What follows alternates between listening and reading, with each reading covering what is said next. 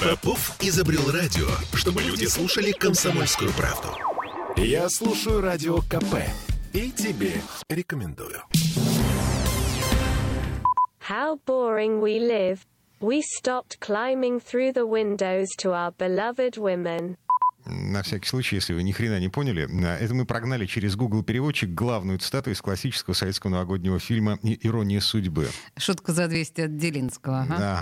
ага. Короче, пока мы с вами доедали оливье, в Штатах прошел предварительный показ американской версии «Иронии судьбы». Женя Лукашин играет мелькнувший в сериале «Фарго» актер Томас Манн. Роль Нади Шевелевой отдали Эмми Робертс из американской истории ужасов, а американский Иполит вообще британский китаец, некто Льюис Тан.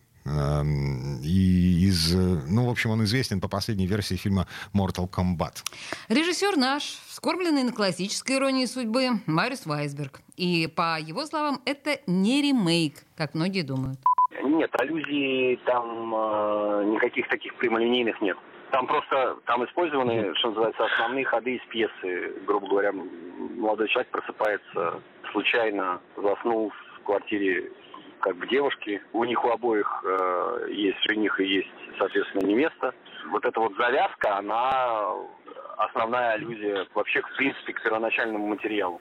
Ну, по словам Мариуса Вайсберга, это разные фильмы, разные времена, разные эпохи, разные культуры. И э, то, что у него получилось, это фильм для молодых, для тех, кто не относится к классической иронии судьбы как к чему-то святому. При этом господин Вайсберг хочет войти в историю есть э, большой довольно-таки шанс тоже стать одним из таких вот знаковых таких фильмов, которые на Западе смотрят именно в э, праздничный период. Ну, то есть как бы Крисмас, Рождество, Новый год. А мне кажется, что у этого фильма, у нашего фильма тоже есть этот абсолютно э, такой вот потенциал. Но при этом фильм ориентирован на западную аудиторию. Но э, господин Вайсберг говорит, что сделает все, чтобы в России этот фильм тоже показали, причем показали в кинотеатрах, потому что э, это кино э, будет работать в России. Там есть триггеры, которые э, относятся, ну, в общем, и к нашей культуре, к нашему культурному коду. Но до этого еще довольно далеко, потому что пока состоялся только предварительный показ рабочей версии. Компания, которая называется Endeavor, самая известная большая компания, продающая так или иначе независимый контент, так как они нами занимаются, они нас представляют, они посмотрели просто чер черновую версию фильма, и впечатление самые обнадеживающие. Фильм очень понравился, вот. И было принято решение, что все-таки надо его закончить а, и показывать в окончательном виде, но показывать не куски, а именно сам фильм, потому что фильм произвел на всех очень-очень очень хорошее впечатление. Я его в январе заканчиваю, в феврале мы его показываем рынку. Вариантов выхода от Дня Святого Валентина до следующего Нового года. Ну, вы заметили, господин Вайсберг э, сказал какую-то довольно странную вещь. Э, должны, мы должны этот фильм закончить. Да. Ну, так там же еще продюсерские версии. Там, ну, я думаю, что да. Наверное, еще не все доведено до ума. Ладно, некоторые детали. Несмотря на то, что это американское кино, снятое для платформы Netflix, э, там нет ЛГБТ-повестки. Хотя Надя вполне современная девушка. Ну, причем именно девушка, а не женщина, переживающая синдром последнего шанса, как у нас.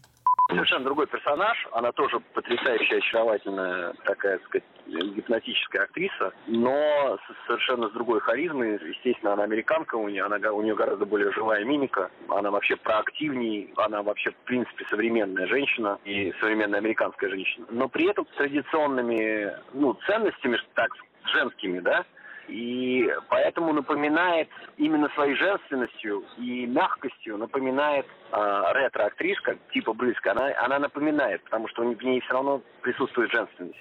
Ну, я напомню, что на самом деле в первой версии подруги Наде планировалось, что они лесбиянки. То есть должна была прийти пара лесбийская. Не, не получилось. Не вошло, я поняла. Да, да и там, там гей тоже еще какой-то был. Там афроамериканка э, подруга, ну вот та самая героиня, которую в нашей версии играла Лея Хиджакова. Да, я поняла. Ну, в общем, сценарий изменился а, с первоначальной версии. Да, и Полит, э, как предполагалось изначально, китаец. Но вот э, подруга Надя, я уже сказала, афроамериканка, а главный герой э, вступает в драку со своим соперником соперников в драку. Ну, то есть это действительно современное кино, без характерной позднесоветской интеллигентской рефлексии. А, это драка между Иполитом и Мягковым. Грубо говоря, на свадьбе сестры главной героини он притворяется Иполитом. И потом приходит настоящий Иполит, да, и происходит, э, происходит драка. Ну, такая драка комедийная. Мариус Вайсберг, да. Да, остается добавить, что режиссер Мариус Вайсберг это тот самый человек, который подарил мировому кинематографу такие шедевры, как «Бабушка легкого поведения», «Гитлер капут», «Ржевский против Наполеона», ну и, конечно, лучшая из его фильмографии это «Любовь в большом городе». Ну, кстати, неплохой фильм. Ну, не такой плохой, В отличие от всего остального шедевра, это, конечно, ну, сарказм. Да.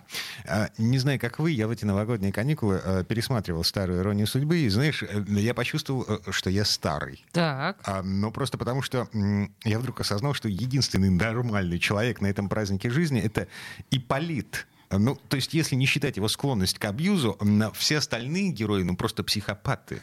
Они ведут себя как психопаты.